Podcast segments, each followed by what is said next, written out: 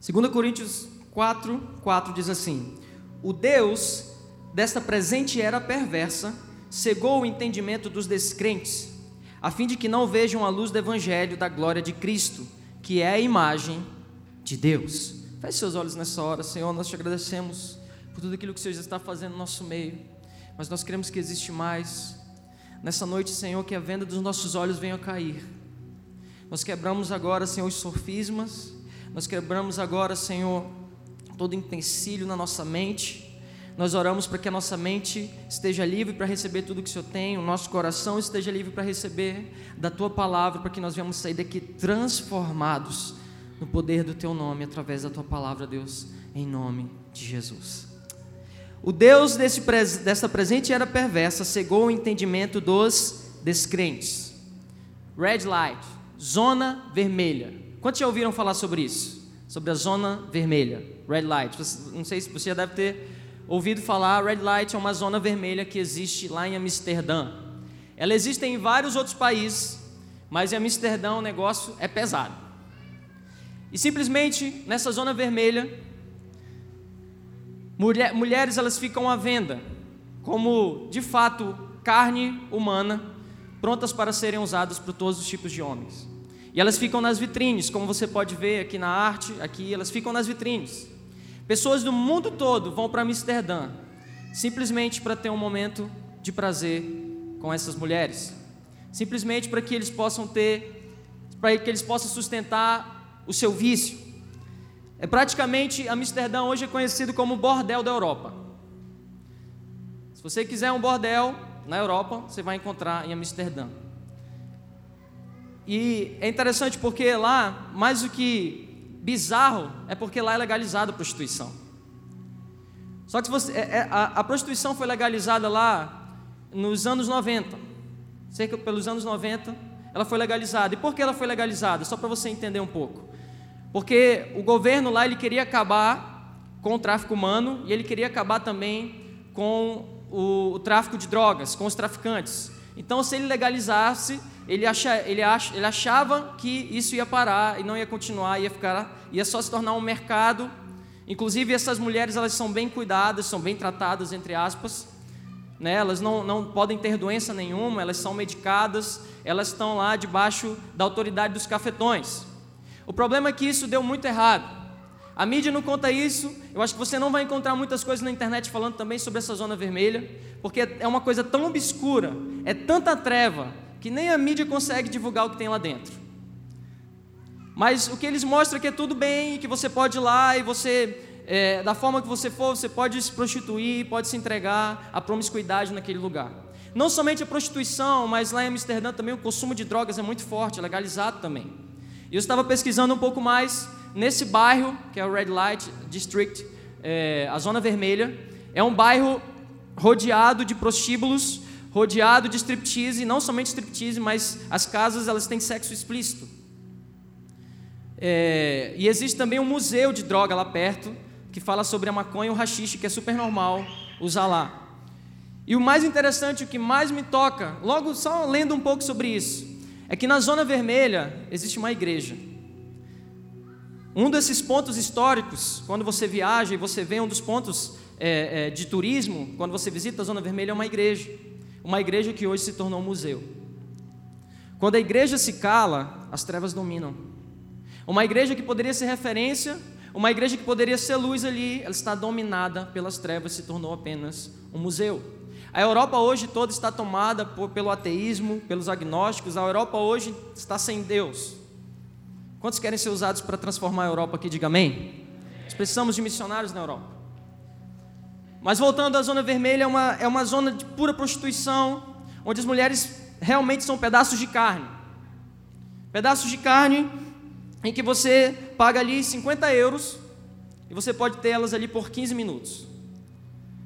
O fato é que Apesar da legalização, isso tudo piorou. O tráfico de mulheres aumentou muito mais porque os clientes cresceram. Então a mídia não mostra isso, mas o tráfico humano, o tráfico de mulheres e até de homens também aumentou muito. Mulheres que não têm destino nenhum, não têm propósito, elas são chamadas para uma viagem são levadas para essa zona vermelha. E a partir do momento que elas entram nesse local de prostituição, elas não conseguem mais sair. Porque quem manda são os cafetões, quem manda são os donos, quem manda são aqueles que estão traficando droga. Então não acabou por causa da legalização, piorou. Um abismo chamou outro abismo, o negócio é horrível. Essa é uma realidade.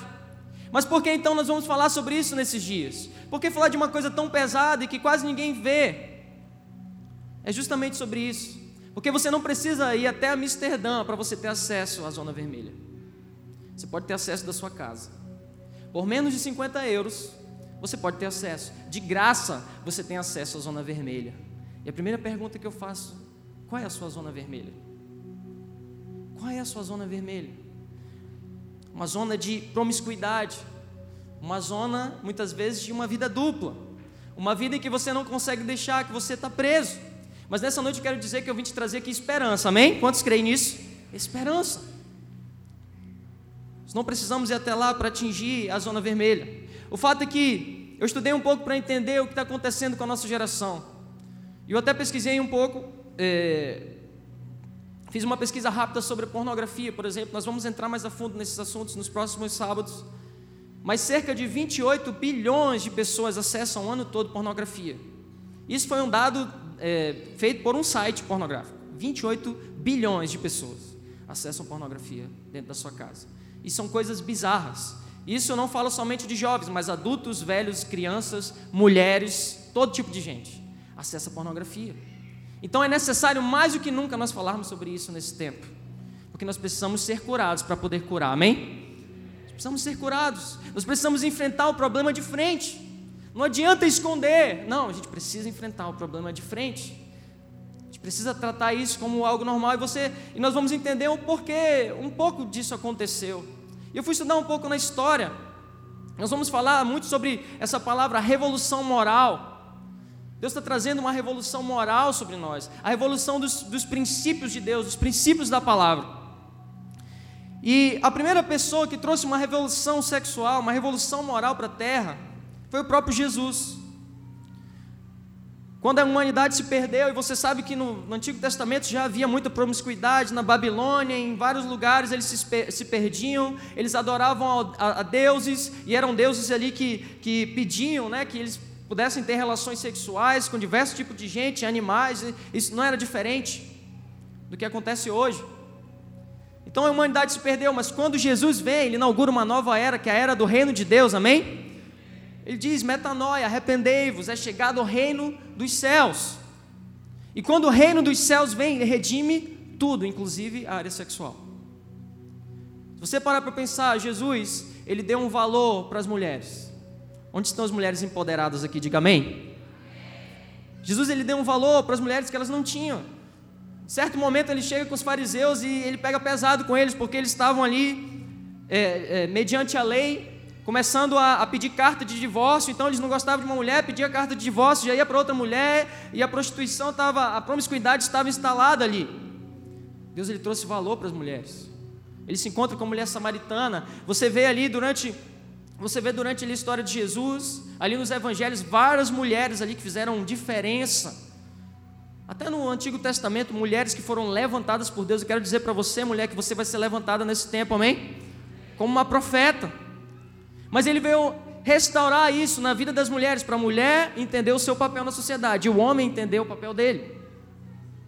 Não é 50% mulher, 50% homem, é 100% os dois, é uma vida plena, amém? Eu sou 100% homem, as mulheres são 100% mulheres. Cada um se encaixa no seu papel. E nós temos algo que se chama família. E o diabo, ele trabalha para distorcer aquilo que Deus cria. O maior problema para a gente chegar nesse assunto, é, nesses assuntos de trevas, nesses assuntos obscuros, é nós entendermos que o diabo sempre trabalhou para destruir a família.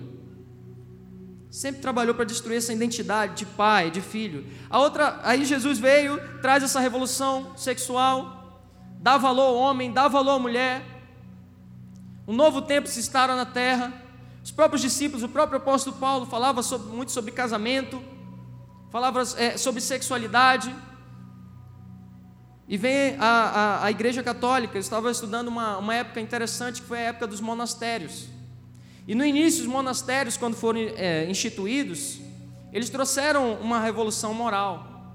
e até uma revolução sexual. Então eles ajudavam muito na questão social, né? É, é, é eles começaram a ajudar a comunidade, começaram a trazer um impacto ali os monastérios.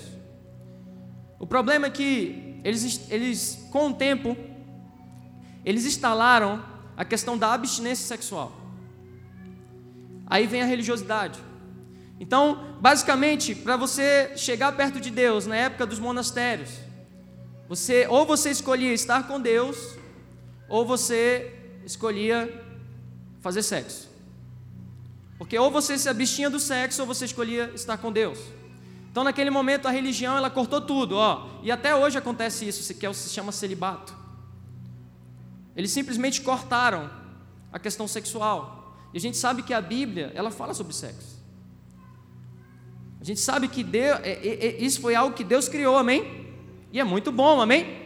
Deus criou o homem e a mulher e criou o sexo. Não somente para criar uma procriação, mas para o próprio prazer do homem e da mulher. Só que a religião veio, começando por esses monastérios, onde eles se separavam para encontrar santidade e pureza. Só que eles se separavam, tinham abstinência sexual, e acabou que isso não atingiu todo mundo. Então, pra, basicamente, para você se tornar um homem e uma mulher de Deus naquela época, você tinha que entrar e se tornar um eunuco. Quantos são eunucos aqui? Diga amém. Ninguém, graças a Deus. O próprio Paulo ele fala isso. Ele fala: ó, se você é, é, não consegue, melhor que você se case. Em nenhum momento você vê na Bíblia alguém falando ou Deus falando dizendo assim: ó, não tenha relações sexuais, não case, não se case com uma mulher. Não, você tem que ver só para o ministério. Ele não fala isso. O que, que ele fala? Paulo fez a sua escolha. Ele falou: se você não consegue, que você se case, que você faça da forma correta, mas você se case. Mas os religiosos vieram e fecharam tudo. E esse é o problema da religião. E eu fiquei pensando que até os dias de hoje é um tabu falar sobre essas coisas por causa da religião. Por causa desse tipo de religião. Que fez com que a gente, ao invés de entrar nesses assuntos de forma correta, porque quando alguém, você vê alguém fazendo algo errado, isso não exclui a forma correta de fazer. Não quer dizer que alguém está fazendo algo errado, não quer dizer que está acontecendo algo errado, a pessoa está distorcendo a palavra, que você vai parar de falar da forma correta, como se faz. Pelo contrário, é aí que você tem que falar. Olha, santidade é dessa forma, pureza é dessa forma. Porque o que aconteceu, e a gente chega na idade das trevas, que é quando Martinho Lutero chega, é que houve uma reforma, muitos conhecem Martinho como uma, uma reforma em todos os âmbitos, e uma reforma na sexualidade também. Porque, infelizmente, apesar de que começou algo muito bom nos monastérios, com o tempo entrou a corrupção e entrou o que a gente vê até hoje no celibato. Muitas vezes a, a pedofilia, a pornografia, a promiscuidade que está escondida, a vida dupla, porque eu sou um religioso ali na frente, mas por trás eu faço tudo errado. Isso é muito comum até os dias de hoje, porque nós não falamos desse tipo de assunto, porque é como se fosse errado, é como se não fosse de Deus, porque a religião nos prendeu. E da mesma forma, às vezes nós somos assim, não quer dizer que você vem para a igreja, que você vem para a célula, né, que você é aquele santo, é aquele puro.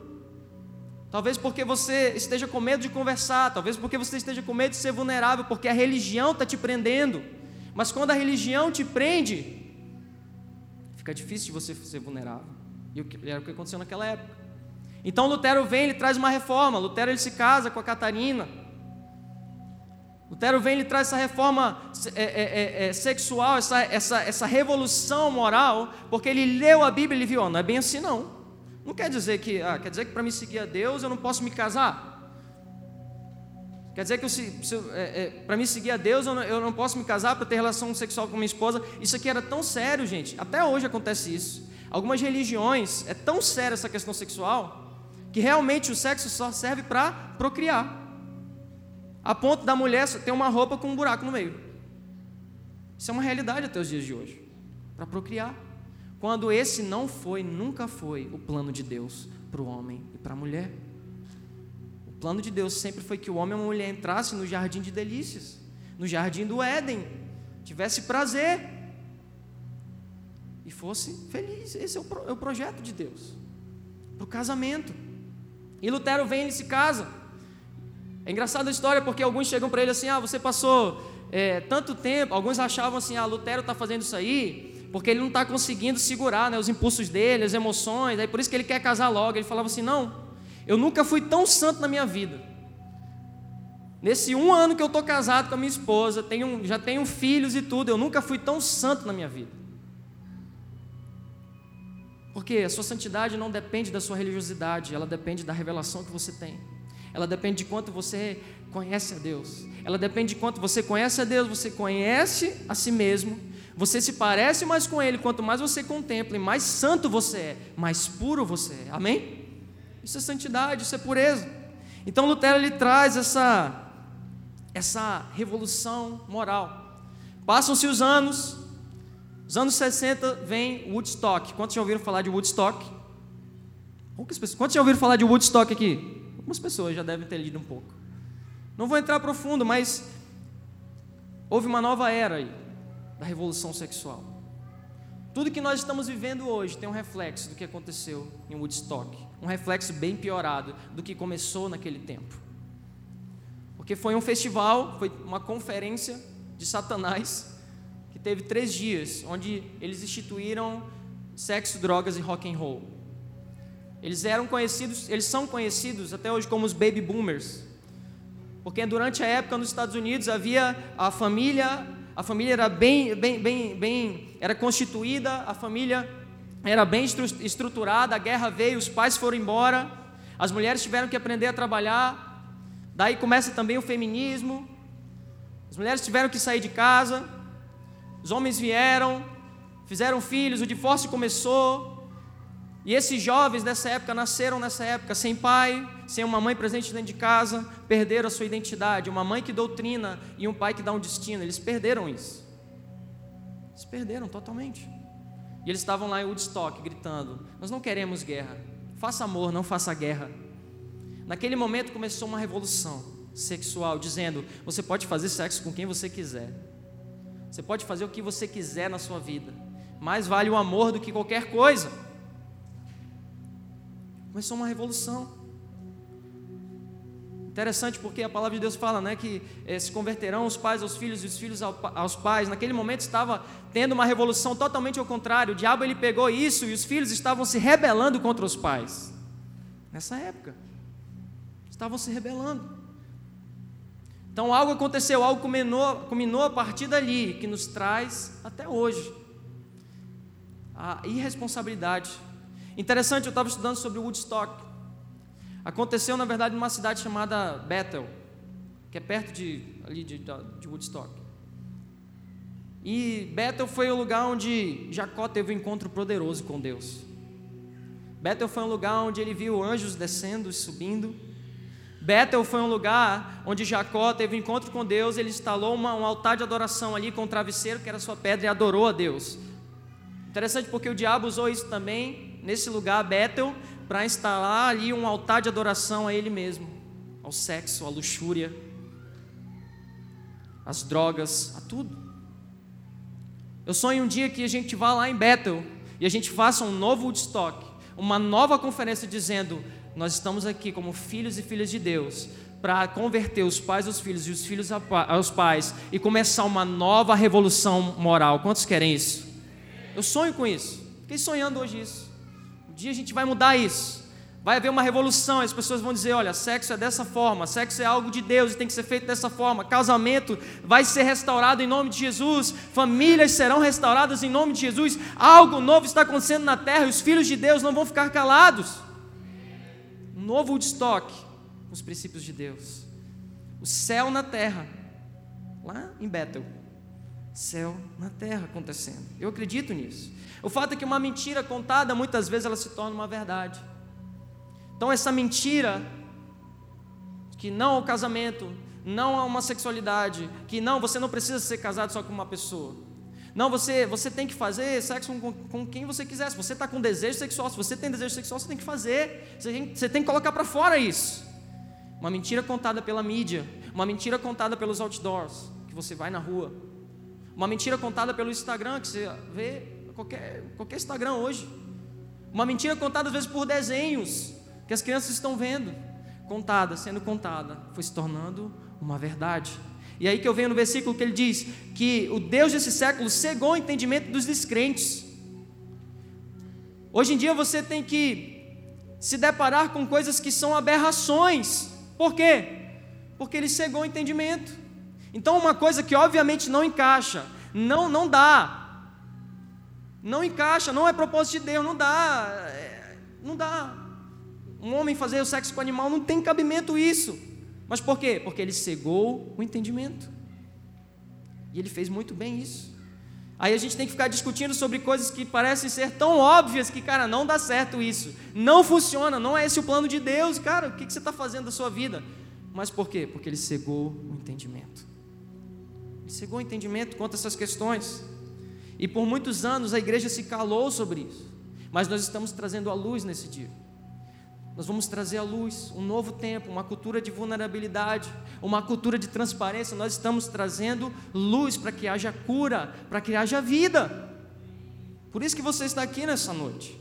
O fato é que o valor da sexualidade ele foi perdido. Foi perdido.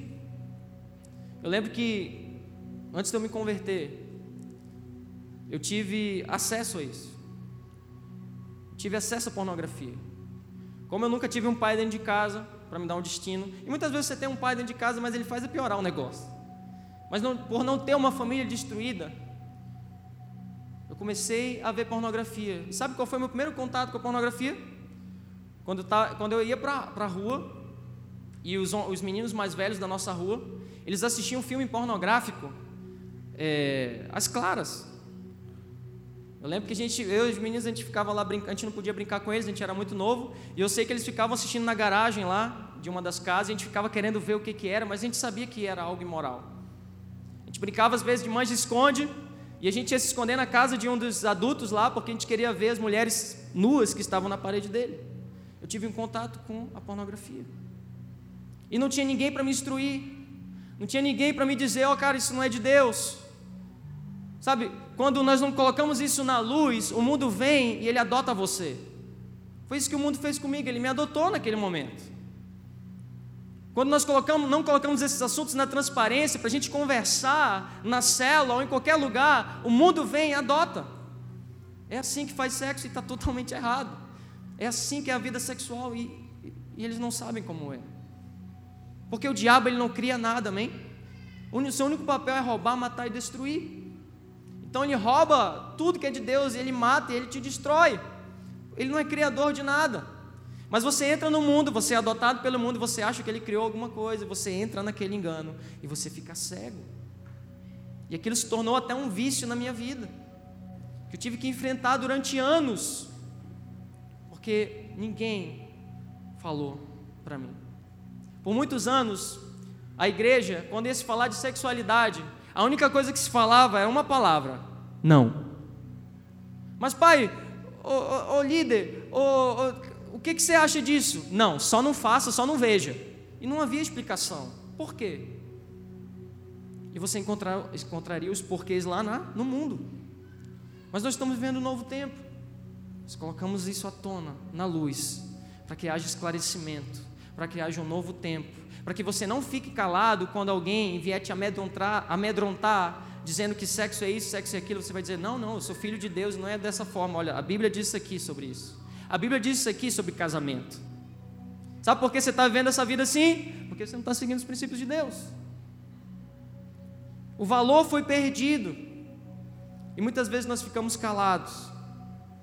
Mas chegou um novo tempo, amém? Quantos creem nesse novo tempo? Diga amém. O reino de Deus está sobre nós. Isso vai causar uma metanoia dentro de nós, uma transformação sobre tudo aquilo que Deus está derramando nesse lugar. Então isso tornou um se tornou um tabu no nosso meio. E o fato é que você está num campo de batalha. Todos os dias nós estamos no campo de batalha. Lá em 2 Samuel, você não precisa abrir, conta a história de Davi e Araúna.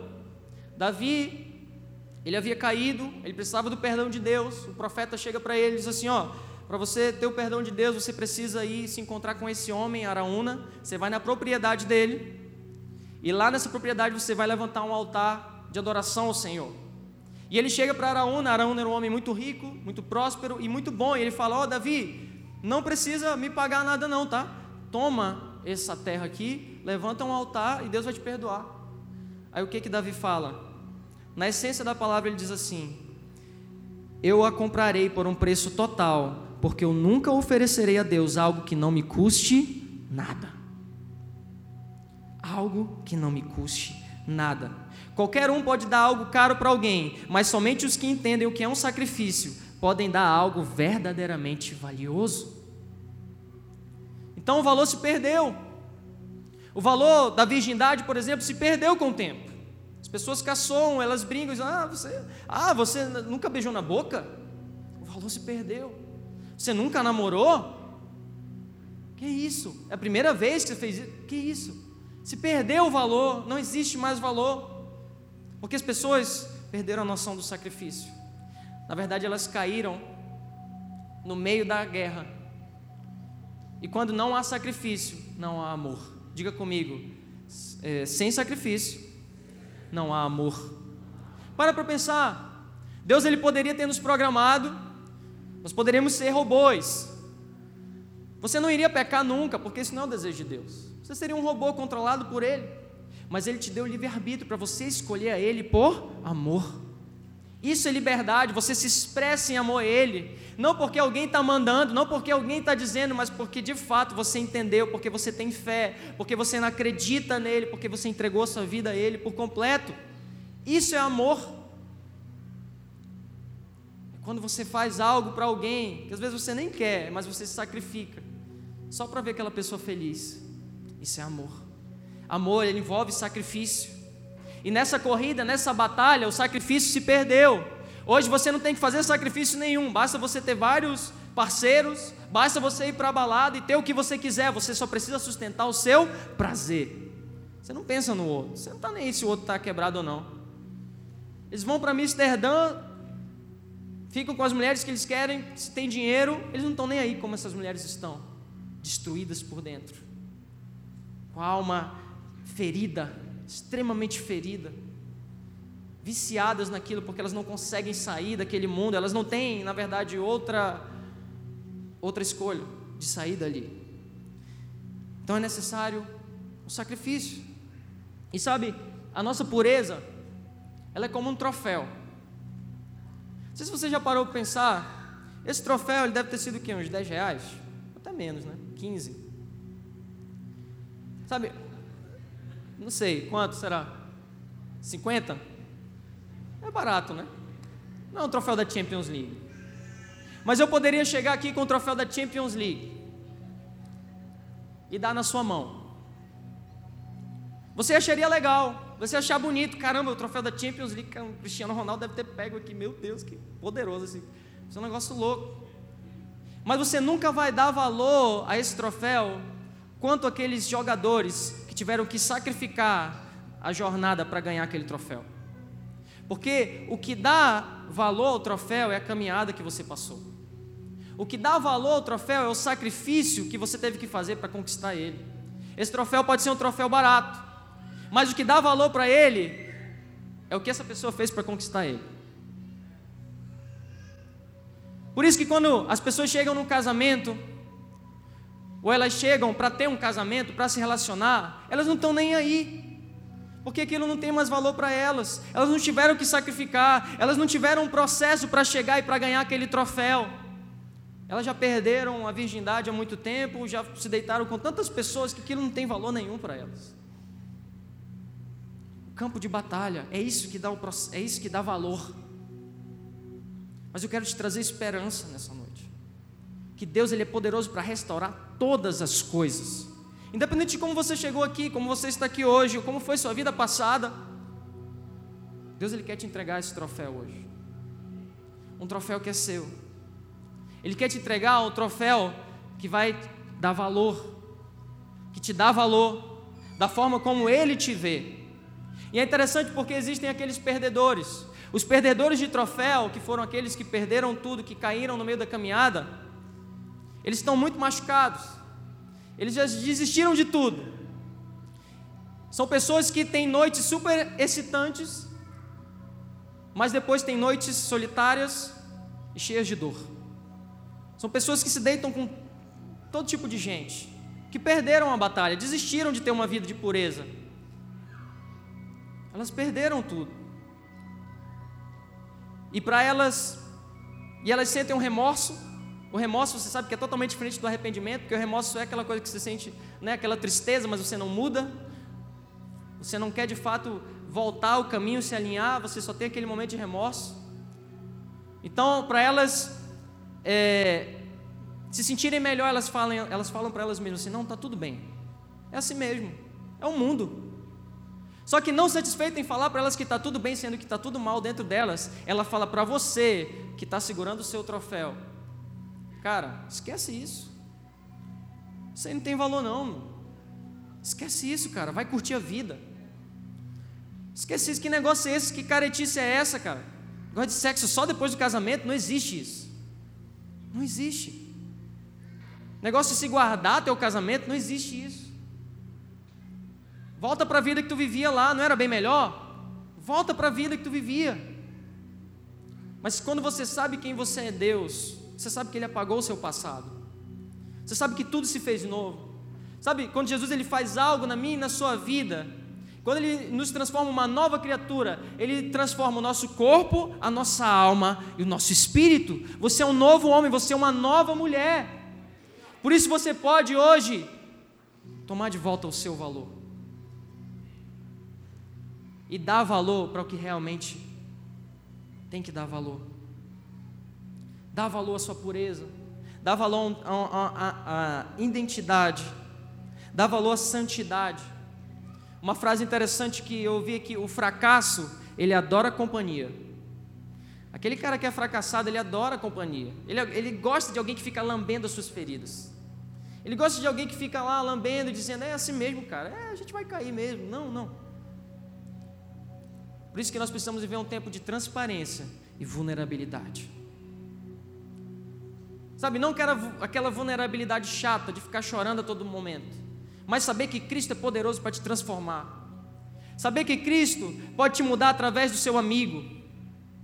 Por isso que é importante nós entendermos o propósito de nós estarmos aqui como corpo de Cristo. Não é simplesmente vir para a igreja, vir para o culto ou ir para a célula, não, é para nós termos relacionamento com as pessoas e com Deus. E é quando você tem relacionamento com as pessoas, com o seu irmão, é que você pode ser transparente com ele. Eu creio que nós vamos ter essa cultura aqui nessa casa. Uma cultura de transparência, uma cultura em que você não vai ter medo de dizer, cara, eu tenho um problema nessa área, me ajuda. Porque todos nós aqui estamos no mesmo barco, todos nós aqui somos homens e mulheres, todos nós estamos no mesmo barco, só que a religiosidade nos prende. Chegou o momento de você falar, chegou o momento de você botar para fora, chegou o momento de você conversar com o seu líder, e dizer, cara, eu estou preso, eu preciso ser liberto, eu não sei o que eu faço. Quando você confessa os seus pecados, você é transformado. Uns aos outros, está lá em Tiago, confessando os seus pecados. Vulnerabilidade, transparência, por, por isso que é importante você se juntar com pessoas que querem seu crescimento, pessoas que vão te ajudar na tua caminhada, pessoas que vão te ajudar a você restaurar o seu valor.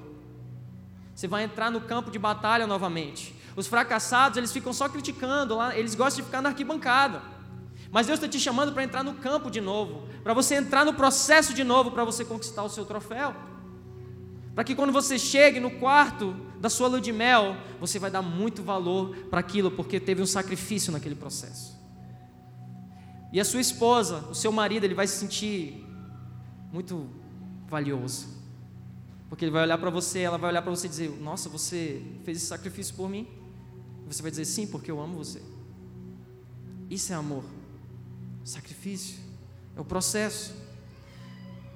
Eu gosto de algo, Deus falou comigo há tempos atrás, até compartilhei com a pastora Luciana, falando que o diabo ele distorce tudo que Deus criou. E uma das coisas que ele distorceu foi o lugar secreto.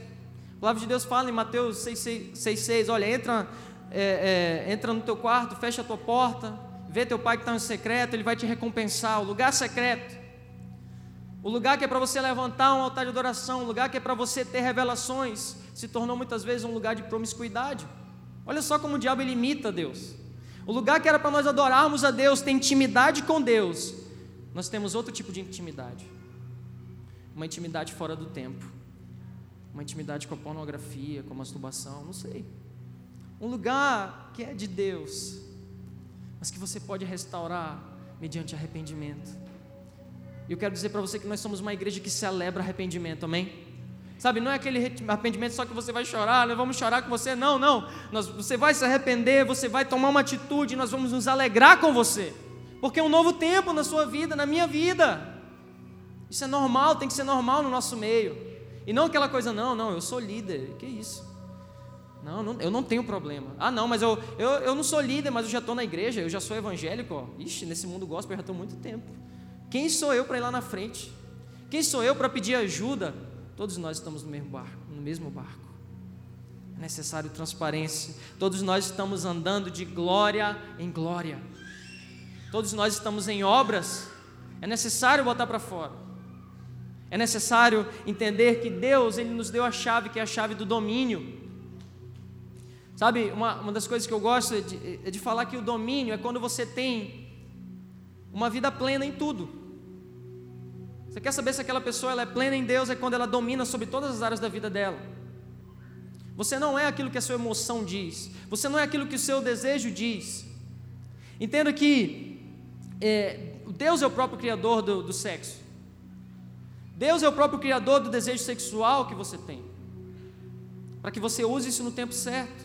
Mas as suas emoções, os seus sentimentos, no tempo errado, elas não podem dizer quem você é. E nós entramos em outra faceta aqui desse versículo, porque ele diz assim, ó, que Deus ele cegou o entendimento dos descrentes. E quando eu penso em descrentes, não, so, não são somente aqueles que estão fora da igreja, os ímpios, mas são aqueles que não têm fé em Deus suficiente para acreditar que Ele é poderoso para lutar suas guerras, para que você vença isso. E você continua cego. Sabe, eu só venci a batalha da pornografia quando eu entendi que é Ele que luta as minhas guerras. Quando eu pude entregar tudo e dizer: Senhor, a tua graça me basta. É pela graça, é de glória em glória. Ainda que você vá devagar, mas você vai avançando. Agora, quando você esconde, você fica parado, você não sai do lugar. Mas quando você é vulnerável, quando você coloca para fora, você começa a vencer e Ele mesmo vai te restaurando, Ele mesmo vai te transformando. Porque a nossa batalha não é contra o velho homem, porque o seu velho homem já morreu. A sua batalha é contra os principados e potestades. E quem é que pode vencer eles? Cristo Jesus. Quem é que pode vencer as trevas? É Ele. Ele que te colocou em lugares celestiais. Você pode vencer essas trevas também através da palavra profetizada da sua boca. Porque Ele é poderoso para nos restaurar. Ele é poderoso para trazer um novo tempo sobre nós. O domínio próprio, ele te traz liberdade. Quando nós demonizamos o que ele projetou, nós damos permissão para que outros definam. Por muito tempo a igreja demonizou a sexualidade. Aí o mundo veio e definiu o que é sexualidade. O mundo veio e definiu o que é homem, o que é mulher, o que é andrógeno. Eu vi um negócio, eu não sei, aquele Sam Smith. Não, não binário. O que é isso, gente? O cara é não binário. Ele é o quê? O mundo definiu. Ele fica com todo mundo, né? Até com a, com a boneca aqui, não sei. Eu não sei o que é não binário, mas o mundo definiu. E as pessoas estão acreditando nessa mentira, porque uma mentira contada muitas vezes se torna uma verdade. Mas nós estamos aqui para refutar essas mentiras, amém? Nós estamos nos levantando nesse tempo para dizer: essa é a verdade, a palavra de Deus é a verdade. Essa é a palavra. Jesus ele nos libertou da tirania das emoções. Eu não vivo mais pelo que eu sinto, mas eu vivo pelo que eu creio. Você não vive pelo que você sente. Você vive pelo que você crê. Por isso que você não está cego. É por isso que o diabo não pode cegar você, porque ele só cega os descrentes. Jesus ele traz restauração mediante o nosso arrependimento. Eu queria chamar o ministério de louvor, eu queria que você ficasse de pé nessa noite. Nós vamos viver um tempo de restauração nesses dias. Eu quero que você esteja aberto para isso.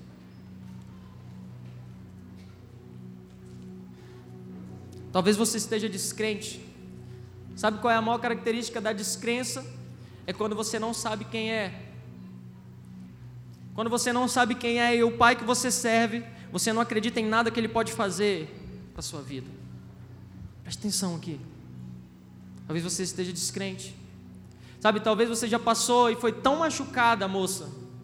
Homem, você foi tão machucado, você se expôs a tanta coisa, perdeu o valor para você a sexualidade. Que a busca por esse troféu em que você vai vencer no seu quarto, do campo de batalha para o seu quarto, da lua de mel, você deixou para o lado, porque você já foi tão abusado. Eu quero te dizer que Deus ele nunca tirou de você esse troféu, foi você que se afastou. E nessa noite ele disse para você, filha e filho, toma o troféu. Toma. Vamos lutar juntos. Vamos guerrear juntos. A batalha contra a pornografia, a batalha contra a promiscuidade, a batalha com aqueles pensamentos que não vêm dos céus. Vamos guerrear juntos. Eu quero que você ouça minha voz. Eu quero que você seja restaurado por completo. Eu quero que você feche seus olhos nessa hora. E você sonde o seu coração. Onde você está hoje? O que você tem feito com a sua intimidade? Deus Ele quer te restaurar por completo. Ele quer trazer um novo tempo sobre nós. Sabe, nós não somos vulneráveis porque a gente tem medo. O medo do julgamento. O medo do que as pessoas vão pensar. Mas a palavra de Deus fala que o amor, ele lança fora todo medo. E essa é uma igreja que flui amor. Flui amor. Ele quer derramar amor sobre você. Ele quer te devolver o valor que você perdeu por um tempo. Ele quer te dar uma identidade de filho, de filha, nessa noite.